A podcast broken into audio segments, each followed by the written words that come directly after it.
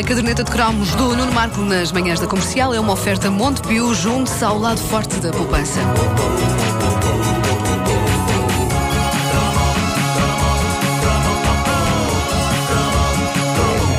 É difícil encontrar uma banda, apenas uma, concentre em si toda a maluqueira que foram os anos 80, mas há pelo menos uma que anda muito lá perto. Uma banda que, para uma pessoa que não faça a mínima ideia do que foi aquela década e que eh, não tenha muito tempo a perder, consegue ser uma ilustração bastante poderosa e eficaz.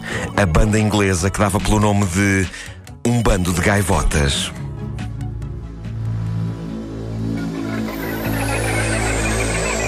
Em impressão minha, as guitarras aqui estão a fazer o som de gaivotas. Estava a pensar nisso.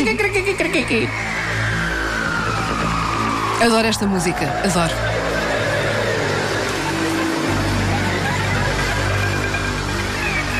Não, não, não, não.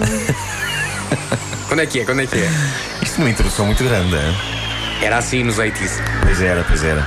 Estava imenso para falar, as pessoas que faziam rádio, não é? Estarem a dizer eh, nhonhó, nhonhó, nhonhó. As temperaturas, as temperaturas. atuais, É, sim. que- podias o tempo para as próximas três Podias semanas. contar as efemérides, Sim, sim. eh, podias dizer o que ia na alma, e aí estava. Oh, pá, mas eu sempre está gostei muito desta música. A inconfundível sonoridade dos A Flock of Seagulls. Um dos tais nomes que eh, funciona e tem dignidade porque é em inglês. Uma banda portuguesa chamada Um Bando de Gaivotas estava condenada a ser gozada para a eternidade. Então, mas não há o bando de pardais à solta. Também podia haver o bando É de verdade. gaivotas. Parecem bandos de pardais à solta, os putos, os putos. Ehm, Um bando de gaivotas. Seria é tão- ridículo em português, mas a- a- Isto é tão apesar. 80s, mas tão bom. As gaivotas estavam em alta na cultura popular dos anos 70 e 80. Eh, aliás, bastava existir um livro e um filme chamados Fernão Capelo Gaivota. Um parênteses aqui. Fernão Capelo Gaivota, lembram-se disso? Claro, banda sonora No de Neil Diamond. Jonathan Livingston Seagull era praticamente obrigatório a um jovem nos anos 70 e 80 ler este livro de Richard Bach. Ou então ver o filme. Que lá está, tinha a música do poderoso, monumental e indivíduo que usava camisas abertas até ao umbigo, Neil Diamond. Mas eu não li o livro. Só vi o filme também. Sky, lonely sky, lonely looking sky. E havia um senhor numa tabacaria em Benfica que era um sósia exato do Neil Diamond. E ele sabia disso ou não? Não, é pá, não, eu nu- nunca tive, nu- nunca, nunca tive a vontade de, de- de lhe dizer, mas eu, eu chegava a levar amigos meus à tabacaria para eles eh, verem isso. Eh, e um dos meus amigos chegou mesmo a cantar Neil Diamond enquanto estava dentro da loja. O senhor mesmo assim não percebeu. Ahm, Achas que ele tinha o espírito de Diamond nele? não sei, epá, não sei. Ele na volta tinha uma voz poderosa também. Ah, mas enfim, Fernão Cabelo Gaivota era daquelas obras que faziam parte da formação de um indivíduo e lhe ensinavam lições de vida. Mas o cromo, este cromo é sobre outro tipo de gaivota. Olha, esta é outra, mas começa da quase da mesma maneira que o, que o anterior. Ah, esta é outra? Não, não é nada, esta Ai, é outra. É outra, é outra. É que eu gosto muito do Iran. A propósito, se há uma música chamada Iran, porquê é que não há uma chamada Iraq? Patapam! Foi mais ou, Bravo, foi bravo. mais ou menos, não foi assim, boa. sozinha, assim. Os a, a Flock of Seagulls Essa eram piada não uma- vale ouro, vale petróleo. Tá bom. Os, a Flock of Seagulls era uma banda de irmãos. Mike Score, responsável por voz e teclas. E pelo resultado final, não é? E era o que Alistair faturava James sempre, Score, exato. Sim, é responsável pela bateria. O, o Mano Mike era o líder carismático deste empreendimento. Foi a prova viva em como uma banda não é só música, é também cabelo. Eu arrisco dizer que não havia um único penteado na música pop dos anos 80 como o deste cavalheiro. E digo mais, muito boa gente entrou na música dos Flock of Seagulls via o cabelo dele. Era demasiado intrigante. Uma pessoa tinha de ouvir o que um indivíduo dotado de um penteado daqueles tinha para cantar. Qualquer descrição que eu faça do que era o penteado do Mike Score nunca fará jus ao monumento que aquilo era. Eu sempre pensei que eles se chamassem um bando de gaivotas por causa do penteado dele. Juro-vos, por tudo de mais sagrado, que durante anos eu pensei que a ideia dele com aquele penteado era tentar esculpir uma gaivota na cabeça, usando o cabelo. E lembro-me de pensar que, talvez por isso, eles se chamassem um bando de gaivotas e não uma manada de elefantes. A escolha do animal tinha sido dependente das coisas que o Mike Score sabia fazer com cabelos. Porque a verdade é que, à boa maneira do nosso António Variações, o líder dos Flock of Seagulls era cabeleireiro. antes de ser artista da música.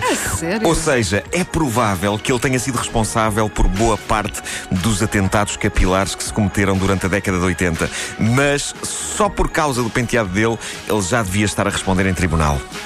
Ora, uma das coisas que eu recordo do cabelo do vocalista dos Flock of Seagulls era a maneira como aquilo contrariava as leis da gravidade. Mesmo tendo em conta que ele devia carregar aquilo de gel e laca, há coisas que não se percebem como podem acontecer na vida real e o cabelo dele era uma dessas coisas. Aquilo devia ter tanto produto fixante que, com aquele cabelo, ele podia passear pelas ruas mais perigosas das cidades. Aquilo não era um penteado, era uma arma mortífera. Ele chegou a usar uma coisa assim espetada, uma espécie de um bico. Uh, e reza a lenda que, durante uma sessão de autógrafos dos Flock of Seagulls, quando Mike Score baixou a cabeça para assinar o caderno de uma fã, arrancou-lhe um olho. Uma lenda que eu acabei de inventar Exato, neste preciso exato. momento. Mas fora isso, tudo bem. Os Flock of Seagulls lançaram meia dúzia de discos, dos quais só dois tiveram realmente impacto. O de 82, chamado Flock of Seagulls, e o de 83, que se chamava Listen.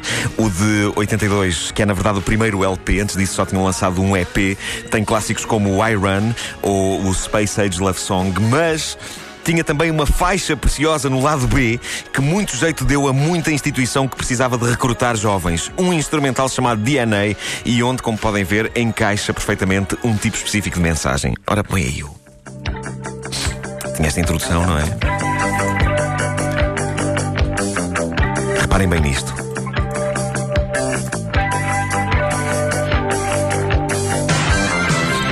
Jovem, tens 18 anos de idade e o novo ano de escolaridade. Alista-te na Força Aérea.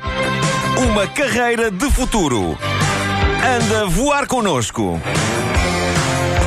À parte desta observação, este instrumental dos Flock of Seagulls é dos tais que me faz ter pena que a vida não tenha banda sonora, porque este era um dos temas musicais que eu queria que tocasse quando saio de casa de manhã para ir trabalhar. É claro que eu posso pô-lo no leitor da MP3 e ir a ouvir, mas não é a mesma coisa. Eu queria que basicamente toda a gente ouvisse isto assim que eu abrisse a porta de casa e saísse. Estão a imaginar a coisa? Ok, eu saio um bocado cedo e era capaz de ser desagradável para os meus vizinhos e, e mesmo para a minha família acordarem ao som disto, mas é esplêndido, é másculo, é quase o equivalente musical a um banho de Denim Musk ou Old Spice. Esta música, esta música faz-me ter vontade de ter um bigode. Eu queria andar de bigode pela rua ao som disto. E peço-vos que se concentrem nessa imagem. Os Flock of Seagulls ainda hoje existem, não apenas com eh, um alinhamento diferente no qual só o vocalista Mike Score resiste como elemento do grupo original, mas não é só a esse nível que as coisas estão diferentes nesta banda. ehm, e é capaz de ser um choque para vocês eh, saberem isto, mas o Mike Score, detentor do cabelo mais espetacular da década de 80, hoje está irremediavelmente careca. Não me espanta assim tanto. Tantos anos de produtos esquisitos naquela gadelha sim. tinham de ter um preço a pagar. A minha aposta é que aquilo um dia caiu-lhe inteiro. O cabelo caiu-lhe inteiro um dia. E sabem que barulho é que o cabelo dele fez a cair? Fez este.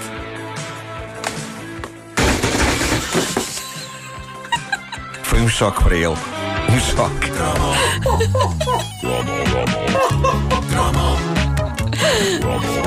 A caderneta de cromos nas manhãs da comercial é uma oferta Montepio, junto ao lado forte da poupança.